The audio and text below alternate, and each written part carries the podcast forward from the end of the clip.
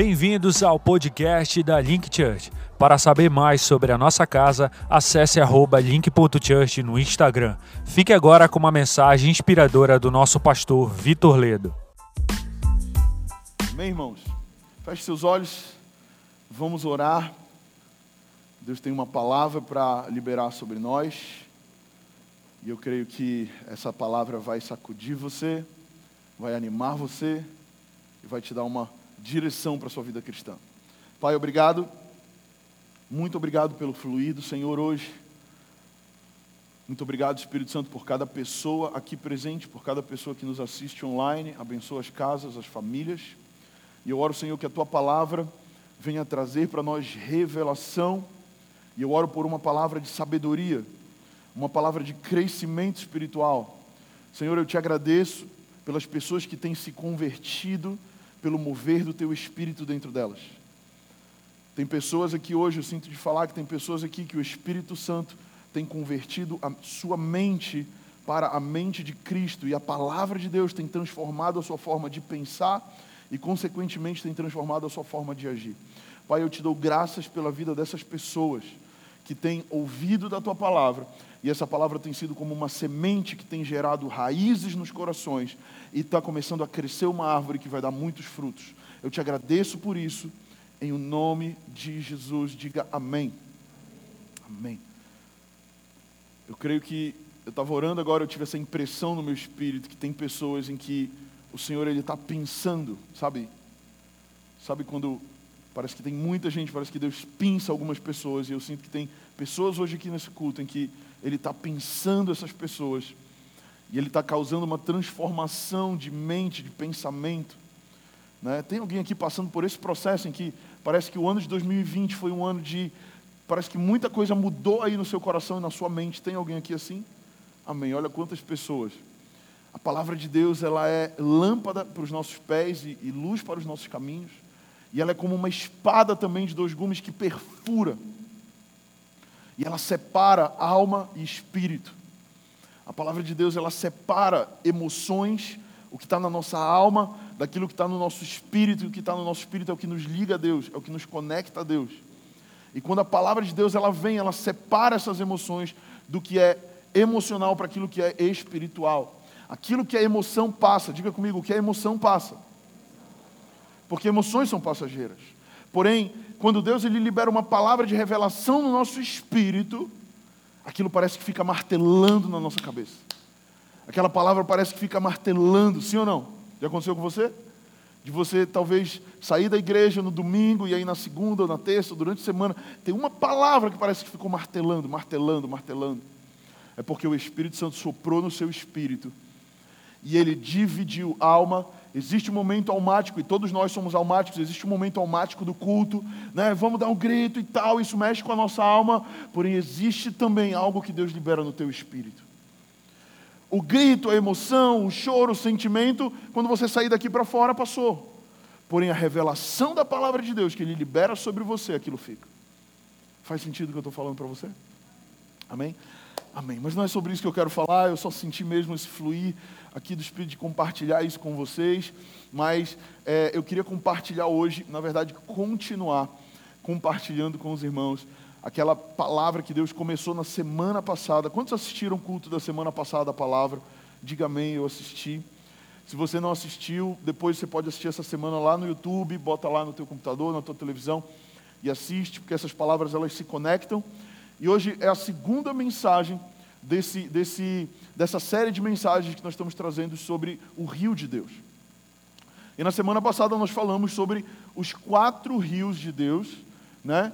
Pison, Gion, Tigres e Eufrates. Quem lembra dos quatro rios? Eu acabei de lembrar você, então não precisa nem você levantar a mão.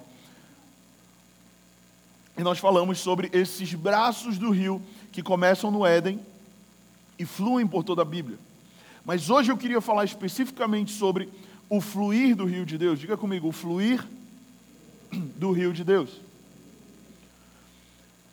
E na semana passada nós falamos desse rio que nasce no Éden, percorre por toda a Bíblia. Ele nasce lá em Gênesis, ele passa por Ezequiel em Ezequiel 47, ele passa por João quando Jesus tem um encontro com a mulher samaritana, e ele tem uma das conversas mais incríveis que a Bíblia relata.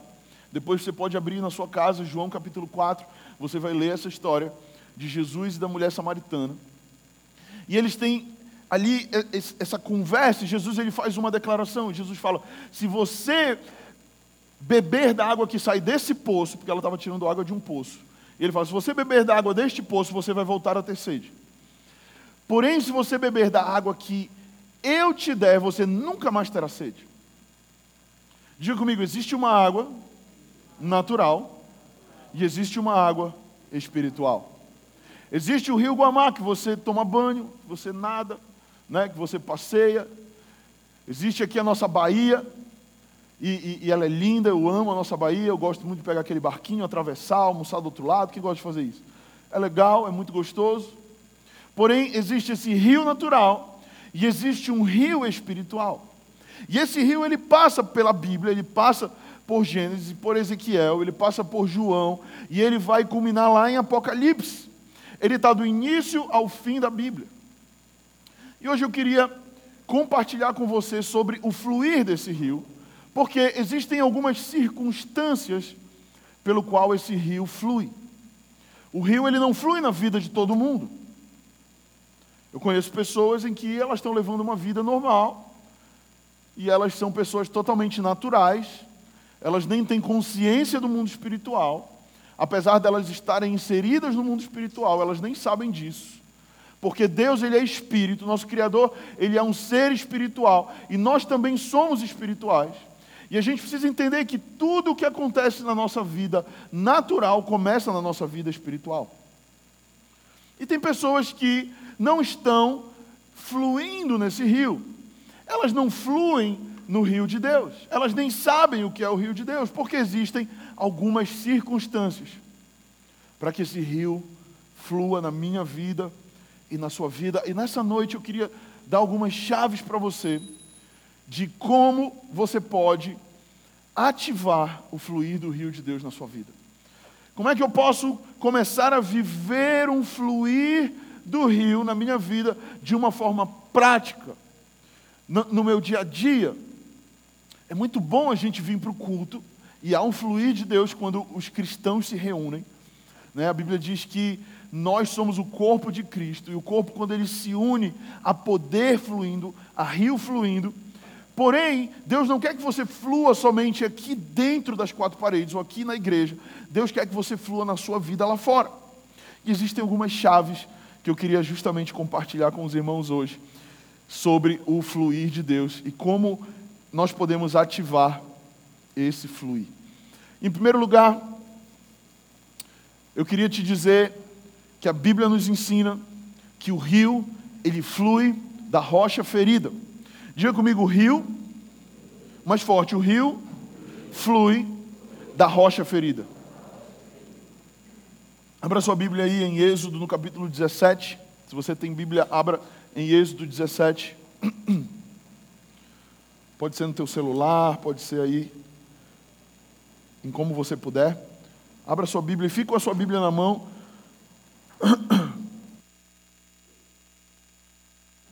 E eu sei que é uma tentação abrir Bíblia no celular, né? Então, se você puder botar seu celular aí no modo avião, bote, para não chegar aquela mensagem na hora que você está lendo a Bíblia. E aí você já vai perder ali a, a concentração. Êxodo capítulo 17, versículo 6. Os irmãos acharam?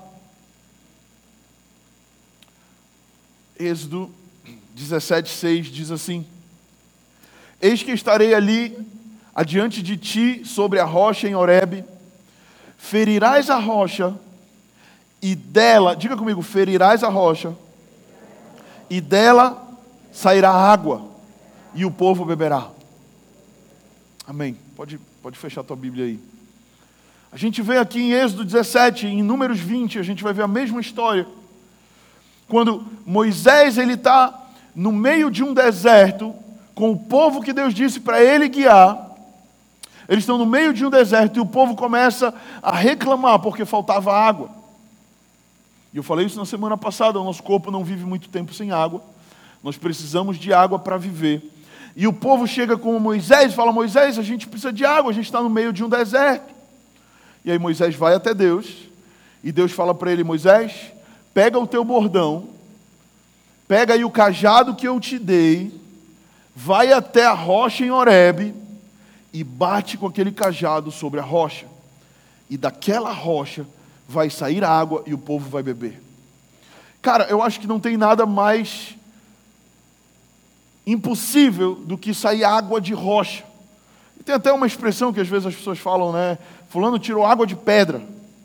Né? E aqui a Bíblia diz que literalmente Moisés pega o cajado, que simboliza a autoridade, que simboliza a sua fé naquela palavra que Deus tinha dado, ele vai até a rocha, o que seria impossível, mas ele crê no impossível, e ele pega o bordão e ele bate na rocha, e a Bíblia diz que da rocha sai água. E aquela água dá de beber para milhares, centenas e milhares de pessoas que bebem da água que flui da rocha. Sabe, eu não sei o que você tem vivido nesse tempo, e talvez você viveu no ano de 2020 um ano de deserto. Né? É, isso é muito corriqueiro, a gente muitas vezes é, é, se converte ou a gente está andando com Jesus e, e a gente passa por um período de deserto, um período de secura. Parece que está faltando água, parece que as coisas não estão rompendo, parece que não está vendo fluir. E aí Deus chega com Moisés e diz: Moisés, pega o cajado que aponta para a autoridade bate na rocha. E eu queria te perguntar, aonde é que você tem pego o cajado que Deus te deu? Porque Deus te deu também uma autoridade e onde é que você tem batido com esse cajado pela fé? Porque para que nós possamos beber a água que sai da rocha, nós precisamos crer no que Deus está falando e nós precisamos fazer aquilo que parece louco aos olhos humanos, carnais e naturais, e vivermos de uma forma espiritual. O pegar o bordão, o pegar o cajado e bater na rocha é eu viver de forma incomum, é eu fazer aquilo que ninguém, que ninguém está fazendo e eu estar vivendo aquilo que ninguém acredita que é possível que eu viva. Faz sentido? E o que é interessante aqui é que, quando Moisés fala para Deus, Deus diz: vai lá, pega o bordão e fere a rocha. E todas as vezes que a Bíblia ela menciona sobre rocha, ela está apontando para o Senhor Jesus. Diga comigo, a rocha aponta para Cristo. Lá em 1 Coríntios, não precisa você abrir, Paulo, o apóstolo Paulo, ele vai dizer em 1 Coríntios, capítulo 10, versos 3 e 4, ele vai dizer assim: Todos eles comeram de um só manjar espiritual e beberam da mesma fonte espiritual. Porque bebiam de uma pedra espiritual que os seguia, e a pedra era Cristo. Paulo está justamente dizendo que aquela pedra lá de Êxodo 17 que eles bebiam daquela água que saía daquela pedra, aquela pedra lá, ela não era uma pedra natural. Era uma pedra espiritual, e essa pedra era Cristo. Se nós queremos fluir no rio de Deus, nós precisamos crer em Jesus como nosso único e suficiente Salvador e Senhor da nossa vida. Nós precisamos crer que é Ele quem nos dá água para beber é Ele quem é essa rocha que está me acompanhando no deserto, mesmo eu estando passando por um tempo de deserto, a rocha está lá, e se a rocha está lá, eu vou ter água para beber. Faz sentido isso? Lá em João, no capítulo 19, versículo 34, a gente vai ver que Jesus ele está já pregado numa cruz, e a Bíblia diz assim: Mas um dos soldados lhe abriu a lateral com uma lança, e logo saiu sangue e água. Quantos aqui já viram aquele filme Paixão de Cristo? Quem já viu? Levanta a mão aí. Amém? A maioria já viu. Nesse filme deixa muito claro isso, nesse, na maioria desses filmes que retratam a morte de Jesus.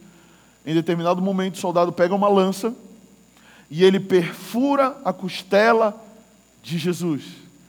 E quando ele perfura a costela de Jesus, o que, que a Bíblia diz? Que saiu sangue e, e água. Sai água de Jesus. Por que, que sai água? Porque ele é a rocha que está lá no deserto nos dando água para beber. Faz sentido, gente? Sabe, Jesus, ele é essa rocha. Então, O que a gente precisa entender aqui, o princípio desse fluir, o princípio do fluir da, da rocha ferida, é que nós, como cristãos também, só vamos fluir em Deus quando nos tornarmos como a rocha ferida, como o nosso Senhor. Jesus, ele é essa rocha que foi ferida, que foi machucada ali no deserto, ou melhor, na cruz, que foi ferida também no deserto. E muitas vezes nós não fluímos em Deus, porque nós nunca fomos feridos pelo Senhor. Talvez você pense, nossa, mas como assim ser ferido pelo Senhor? Sabe, eu tenho, eu tenho entendido que muitas vezes nós estamos inteiros demais. Muitas vezes nós temos resistência em sermos quebrados pelo Senhor. Sabe, enquanto nós permanecemos inteiros, não tem rio fluindo. Porque o rio de Deus, ele só flui sobre aqueles que já abdicaram de si mesmos, aqueles que abdicaram da sua própria vontade, aqueles que de alguma forma foram feridos, e então jorrou água da vida deles.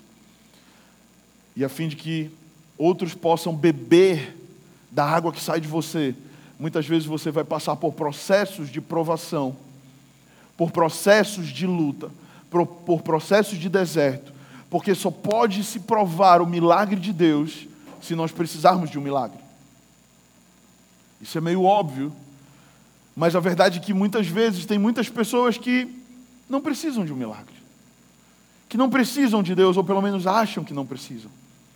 Acham que não tem necessidade que Deus fale com elas, ou que não tem necessidade que Deus ajude elas. E muitas vezes o orgulho no nosso coração ele é tão grande que nós achamos, eu não preciso de Deus. Eu estou bem sozinho como eu estou, sabe, está tudo tranquilo, minha vida está boa, até que o bordão de Deus vem e, e nos fere. Sabe, eu tenho sempre falado isso, que o diabo ele nos tenta para que nós caiamos. Deus ele nos prova para que nós sejamos promovidos. Todas as vezes que Deus quer promover você, ele vai provar você. Todas as vezes que Deus ele quer que você saia de um lugar e você suba para outra estação, que você suba na escada, ele vai lançar sobre você uma provação. Ele vai deixar com que a rocha seja ferida, porque a rocha só vai fluir água se primeiro ela for ferida.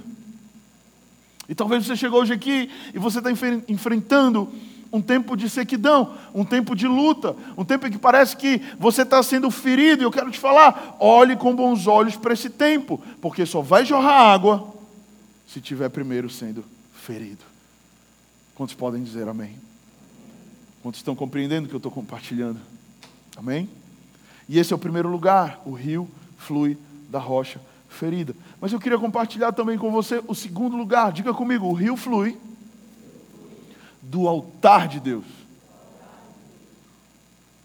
Abra sua Bíblia em Ezequiel, capítulo 47. Vamos ler o que diz Ezequiel 47, no versículo 1.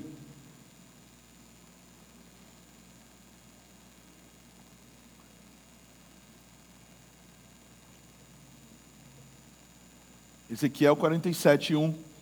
Se você não achou, está aí no telão. Diz assim: Depois disto, o homem me fez voltar à entrada do templo, e eis que saíam águas de debaixo do limiar do templo, para o oriente, porque a face da casa dava para o oriente. Olha só esse final, grifo aí na tua Bíblia. E as águas vinham de debaixo, do lado direito da casa, do lado sul do altar.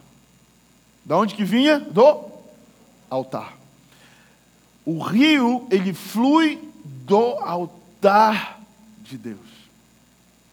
Eu não sei se você sabe, mas o templo era um lugar onde fica o altar. Né? E aqui em Ezequiel 47 fala isso, que vinha do templo e lá do templo estava o altar. E ela diz que saiu um rio de debaixo do altar. E o altar, ele fala de consagração. Diga comigo, o altar fala de consagração. E o que é consagração? Consagração no dicionário significa dedicação. Consagração significa entrega. Há um rio de Deus que só flui na minha vida se houver dedicação e entrega. Eu amo a mensagem da graça. Eu amo a graça de Deus que diz que nós recebemos a salvação mediante a graça pela fé, dom de Deus, não é, não é de obras para que ninguém se glorie. Então, todos nós herdamos a salvação, basta nós crermos. O único pressuposto para eu ser salvo na eternidade é eu crer em Jesus como meu Senhor e Salvador. Eu creio em Jesus, eu estou salvo, isso está garantido. Porém, se eu quero viver uma vida de fluir nessa terra, há um preço, e o preço do fluir do rio muitas vezes é a consagração. O preço do fluir de Deus muitas vezes é a entrega. É eu entregar a minha vida, é eu santificar a minha vida. A palavra santidade significa separação. É eu me separar daquilo que me afasta de Deus. É eu me separar de tudo aquilo que me trava de viver uma vida 100% para Deus. E o rio ele flui quando há consagração quando há dedicação. A Bíblia diz: de tudo que tens que guardar, guarda o teu coração, porque dele procede as fontes da vida. De tudo que nós devemos guardar, Jesus disse: Olha, guarda o teu coração, porque é do teu coração que flui todas as outras coisas. Né? Se, se eu eu, a Bíblia diz também que eu sou aquilo que eu creio que eu sou. Né? E, e aquilo que está no meu coração é, é, isso que vai proceder às fontes da minha vida. Se o meu coração ele está cheio de algo que não é Deus, é isso que vai fluir da minha vida. Se o meu coração está cheio de pecado, é pecado que vai fluir da minha vida. Se o meu coração está cheio de é, é, impureza, é impureza que vai fluir da minha vida. Mas se o meu coração ele está cheio de Deus e eu tenho enchido meu coração de Deus, então é o rio de Deus que vai fluir da minha vida. Faz sentido? Não tem erro. O que é interessante é que é muito fácil nosso coração se perder. Né? É muito fácil que, às vezes, o trabalho tome conta do nosso coração, às vezes, o conforto toma nosso coração, às vezes, o dinheiro toma nosso coração, às vezes, paixões carnais, humanas, passageiras tomam conta também do nosso coração. Né? E eu quero te perguntar nessa noite: o que, que tem tomado o teu coração de Deus? O que, que tem feito com que o rio de Deus pare de fluir na tua vida? Se você quer ver o rio de Deus fluindo, erga um altar de adoração ao Senhor no seu coração. Erga um altar a Deus, não deixe que o seu coração se embriague demais com as outras coisas. Sabe, é lícito trabalhar, é muito bom trabalhar, é lícito ganhar dinheiro, é muito bom ganhar dinheiro, é lícito casar, é lícito ter filhos, é lícito... porém todas essas coisas precisam estar em segundo plano no nosso coração. Em determinado momento, uma pessoa perguntou a Jesus qual é o maior mandamento. E Jesus respondeu: Olha, ame a Deus sobre todas as coisas e o teu próximo como a ti mesmo. E toda a lei e os profetas se resumem nesses dois mandamentos. Diga para a pessoa que está do seu lado: ame a Deus sobre todas as coisas, e o teu próximo como a ti mesmo. Quando eu amo a Deus sobre todas as coisas, e eu recebo do amor de Deus sobre a minha vida, eu passo a ser capacitado para amar o meu próximo. Nós não conseguimos amar o nosso próximo se nós primeiramente não amarmos a Deus. Porque o amor ao próximo, ele flui de Deus sobre nós. E é por isso que o primeiro mandamento é amar a Deus sobre todas as coisas. Pastor, eu estou com um problema muito sério no meu casamento. Ama a Deus em primeiro lugar. Se você amar a Deus em primeiro lugar, Deus vai te liberar um amor. Você vai passar a conseguir amar de verdade a sua esposa. E você, esposa, conseguir amar de verdade seu marido. Porque muitas vezes a gente fala, eu te amo, mas se houver amor e não houver abnegação, não é amor de verdade. É muitas vezes sentimento é muitas vezes apego emocional, é muitas vezes é, é, eu querer me sentir amado ao invés de eu fazer o outro amado. Faz sentido o que eu estou falando? O amor verdadeiro bíblico, queridos, preste atenção para mim, é o amor de Jesus. É o amor de João 3,16, porque Deus amou o mundo de tal maneira que deu seu Filho unigênito, para que todo aquele que nele crê não pereça, mas tenha a vida eterna. Deus amou o mundo de tal maneira que ele, o que, que ele fez? Ele deu o que ele tinha de maior valor. Sabe por que, que muitas vezes nossos casamentos não dão certo? Porque nós não queremos dar, nós queremos receber. Se você quer fluir no seu casamento e você quer ter um casamento abençoado, então comece a dar. Mas pastor, já dou tanto demais. Mas pastor, já dou tudo, dê duas vezes. Ah, mas é difícil. É. Quem disse que ia ser fácil? Faz sentido, queridos? E o fluir do rio de Deus, ele flui quando nós nos consagramos. Um dia desse, uma irmã aqui da Link, ela, ela ministra louvor, ela me mandou uma mensagem, falou, pastor, nossa, foi, o louvor hoje foi especial, foi incrível. E eu falei, o que, que teve de especial? Ela falou, não, pastor, eu cantei como sempre eu canto. Não mudei em nada. A única coisa que eu fiz foi eu me consagrei a semana inteira. Eu orei a semana inteira pelo louvor, eu jejuei pelo louvor. Sabe, eu, eu peguei aquela responsabilidade espiritual e eu coloquei aquela responsabilidade sobre a minha vida e eu comecei a orar para que Deus viesse fluir de uma forma nova. E eu falei: Ah, você se consagrou. Ela falou: Isso, eu me consagrei. E o que, que aconteceu? Um fluir poderoso de Deus. Pois é. Quando nós nos consagramos, quando nós pagamos preço de jejum, quando pagamos preço de oração, quando nós nos entregamos e colocamos de fato esse altar de Deus no nosso coração, então o rio de Deus flui. O rio de Deus flui. Eu queria, sabe, te convidar nesse ano que vai entrar a você ir mais profundo em Deus. Nesse rio que está fluindo, mergulhe mais profundamente. Consagre-se mais leia mais a palavra. Sabe, faça link school, se inscreva, participe, aprenda da palavra, coma da palavra, beba. Porque isso vai fazer com que o rio flua sobre a sua vida mais poderosamente. Amém? E em último lugar, para nós encerrarmos essa palavra e orarmos, diga comigo: o rio flui do trono. Então, nós falamos né, que o rio ele flui da rocha ferida, e essa rocha ferida fala de algum tipo de dor que eu estou sentindo que faz o rio de Deus fluir. O rio também ele flui do altar, e o altar ele fala de uma consagração, uma santificação. E o terceiro rio é o rio que flui do trono. Abra sua Bíblia em Apocalipse, no capítulo 22. Apocalipse é o último livro da Bíblia. É muito fácil de achar, então não tem erro. Vai lá para o final e abre lá em Apocalipse 22.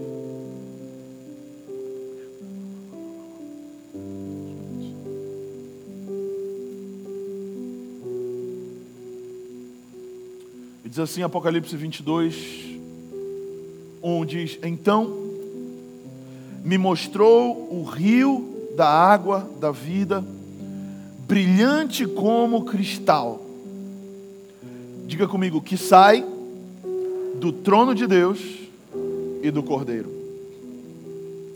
Agora em Apocalipse a gente vê que o rio sai do trono. Jesus disse para a mulher samaritana: Se você beber da água que eu te der, do teu interior fluirão rios de águas vivas. Amém?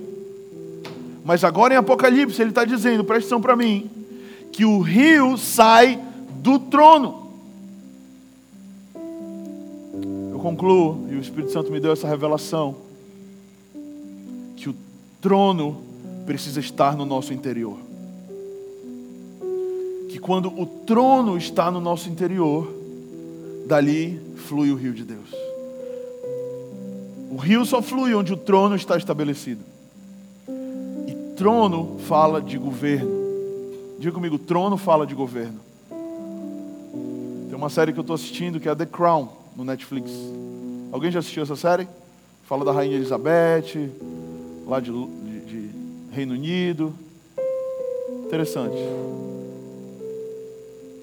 O Senhor ele está sentado em um alto e sublime trono. Por ele deu livre arbítrio para você. Ele deu a livre escolha de deixar com que o trono seja estabelecido em você. Ou que você diga, não, o trono é meu. A decisão ela é sua. A escolha ela é sua. Deus podia ter nos criado como robôs, sim ou não? Seria mais fácil para ele, com certeza. Cria um bando de robô, né? um bando de inteligência artificial, não dá livre-arbítrio. Agora vocês vão para a direita, todo mundo. Vocês vão para a esquerda. Bota o braço. Né? Podia, podia. Deus é onipotente, Ele faz o que Ele quer. Mas não foi isso que Ele fez. Ele criou o ser humano e Ele deu inteligência e Ele deu livre arbítrio, livre escolha. Você sabia que tem uma coisa no mundo inteiro que Deus não tem? Existe algo que Deus não tem. Deus, ele tem todas as coisas do universo, mas tem uma coisa que ele não tem. O que é que Deus não tem, queridos? O coração do homem. Deus não tem o coração do homem porque ele te deu. Ele deu para você o seu coração. Ele deu para você a livre escolha. E eu acho que o ato de maior amor é você chegar com o Senhor e devolver para Ele. Deus, o Senhor me deu, eu sou muito grato, mas toma de volta. O meu coração é teu agora. Eu não quero mais governar a minha vida. Eu governei até aqui e até aqui deu muito problema. Eu não sei com você, comigo foi assim. Eu governei a minha vida por mais ou menos 18 a 19 anos. E quando eu cheguei com 19 anos de idade, a minha vida estava uma bagunça. Mas pensa numa bagunça. E eu ouvi essa mensagem do Evangelho. E eu ouvi um pregador parecido comigo falando: olha, entregue o governo, entregue o senhorio. Quem está sentado no trono do teu coração é você mesmo, é as suas vontades, é o seu querer, ou será que está o Senhor sentado nesse trono? E naquele dia eu falei, Deus, eu, eu não quero mais governar porque eu não sei governar. Até que eu governei e só deu zica. Só deu problema, como dizem por aí. Né? Deu ruim. Com 19 anos eu estava emocionalmente destruído. Meus namoros nenhum tinham dado certo. A empresa que eu tinha começado tinha quebrado. Sabe? Eu estava totalmente perdido meus pais no meio de uma separação, a minha vida indo de mal a pior, eu vivia de barzinho em barzinho, procurando alguma coisa, procurando um sentido, procurando calar aquela voz de dor dentro de mim, em vícios, em bebida, em mulher, em muitas coisas que a carne é, pode proporcionar, mas nada daquilo, nada, satisfazia uma sede dentro de mim. E deixa eu te falar uma coisa: existe uma sede no seu coração que somente o Senhor pode saciar. Que você vai tentar beber de qualquer fonte desse mundo você não vai saciar, porque existe uma sede que somente Deus pode saciar. Naquele dia eu falei: Deus, o trono é teu, o trono é teu, governa sobre mim, reina sobre mim, guia minha vida, fala comigo, o que o Senhor mandar eu vou fazer. Quando o trono é estabelecido no nosso coração, então o rio flui. O rio flui.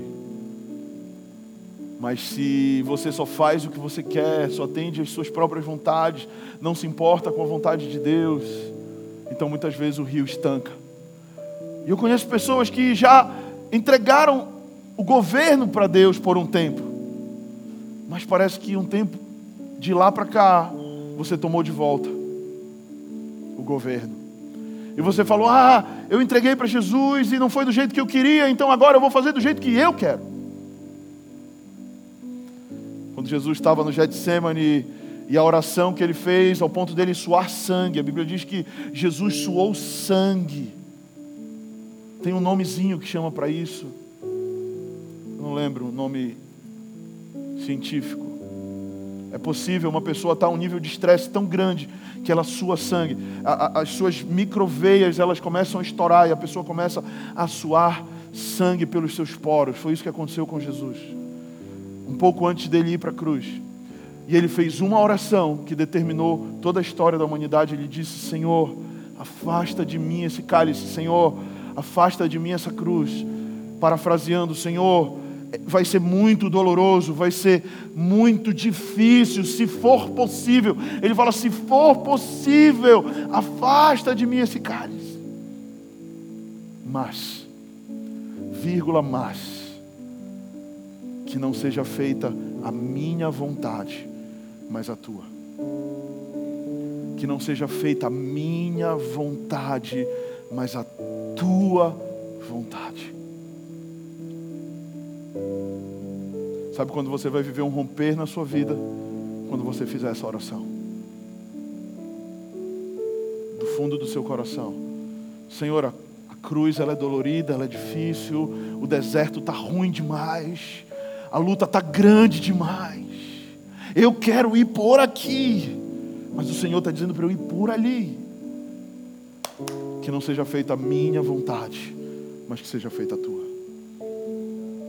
Não seja feito o que eu quero, mas que seja feito o que o Senhor quer. E quando de fato nós vivemos isso, começa a fluir de nós um rio. E esse rio, ele começa a saciar a sede da nossa vida. E não só isso, ele começa a, a, a, liberar esse rio, e esse rio começa a fluir de nós para as pessoas ao nosso redor. E esse rio começa a tocar pessoas perto de nós. Mas antes do rio fluir, vai ser necessário que o trono seja estabelecido. E eu quero perguntar: quantos aqui desejam abdicar do seu próprio trono e deixar o Senhor reinar sobre você? Em nome de Jesus, levante sua mão. Tem alguém aqui?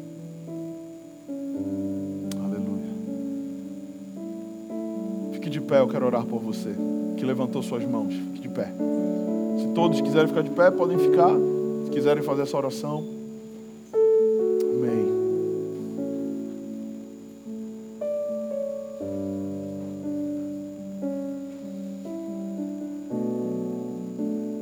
Aleluia. Feche seus olhos.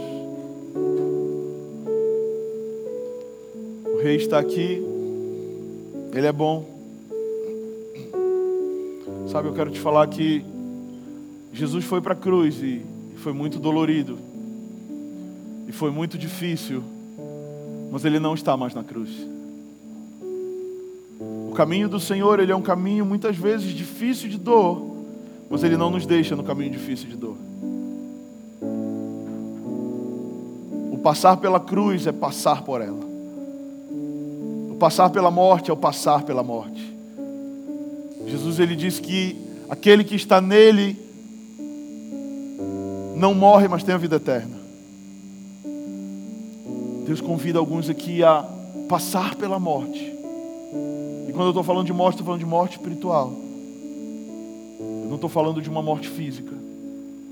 E você vai passar pela morte de algumas áreas da sua vida que precisam morrer, que precisam ser deixadas para trás Talvez sejam pessoas que precisam ficar para trás, talvez sejam ciclos que precisam ficar para trás, talvez sejam vícios que precisam ficar para trás. Eu não sei, o Espírito vai falar para você, mas eu sinto que há um romper de Deus na vida de algumas pessoas aqui hoje, de algumas áreas da sua vida que precisam ficar para trás. E para essas áreas você vai precisar morrer. Mas uma vez que você morre com Cristo, você também vive com Ele. Jesus, ele morreu, mas a Bíblia diz que ao terceiro dia ele ressuscitou. Ele ressuscitou ao terceiro dia. Passou mais 40 dias com seus discípulos e depois ascendeu aos céus. E hoje está sentado à direita de Deus Pai Todo-Poderoso, Criador do céu e da terra. E lá do seu trono, lá do trono de Deus e do Cordeiro, o Cordeiro é Cristo flui o rio de Deus sobre nós. Eu quero orar por você. Você que levantou a sua mão ainda há pouco, eu quero que você levante suas mãos aí onde você está. Se você quer entregar a sua vida a Jesus, eu quero que você levante sua mão bem alto. Se você quer entregar o governo da sua vida, se você quer entregar o seu coração nessa noite a Jesus, eu quero que você seja ativo. Lembra do início do culto? Seja ativo em Deus. Levante sua mão, eu quero orar por você. Espírito Santo, toca essas pessoas agora. Espírito Santo, toca essas pessoas agora, onde quer que elas estejam. Faz o seguinte, sai do teu lugar, vem aqui à frente, eu quero orar por você aqui. Você que levantou a mão, vem. Vem aqui à frente. Vem aqui rapidinho, irmãos. Rapidinho, gente não tem muito tempo, mas eu sinto muito de fazer isso. Eu sinto muito de orar pelos irmãos. Vem, pode vir mais para frente, que tem várias pessoas vindo. Pode vir mais, pode vir mais. Isso. Isso, pode vir. Amém. Levante suas mãos. Quero que os líderes me ajudem nessa oração. Espírito Santo, eu te agradeço por cada pessoa aqui à frente. Pessoas que se rendem ao Senhor essa noite. Pessoas que se entregam ao Senhor. Eu vejo Deus libertando algumas pessoas de depressão. Tem pessoas que estão vivendo à base de remédios. Remédios fortíssimos. Eu quero liberar sobre a sua vida e te dizer que você não precisa mais desses remédios a partir de hoje. O rio de Deus vai fluir com alegria sobre você. Chega de depressão, síndrome do pânico, confusão, espírito apagado. Eu libero agora o Espírito do Senhor sobre a sua vida. Que venha o teu reino, Deus, sobre a vida dessas pessoas. A igreja que está aí, eu quero que você levante suas mãos também e fale com Deus. Não fique como espectador, participe desse momento. Vamos lá, igreja. Ore pelos irmãos que estão aqui à frente. Eu oro no nome de Jesus que cadeias sejam quebradas.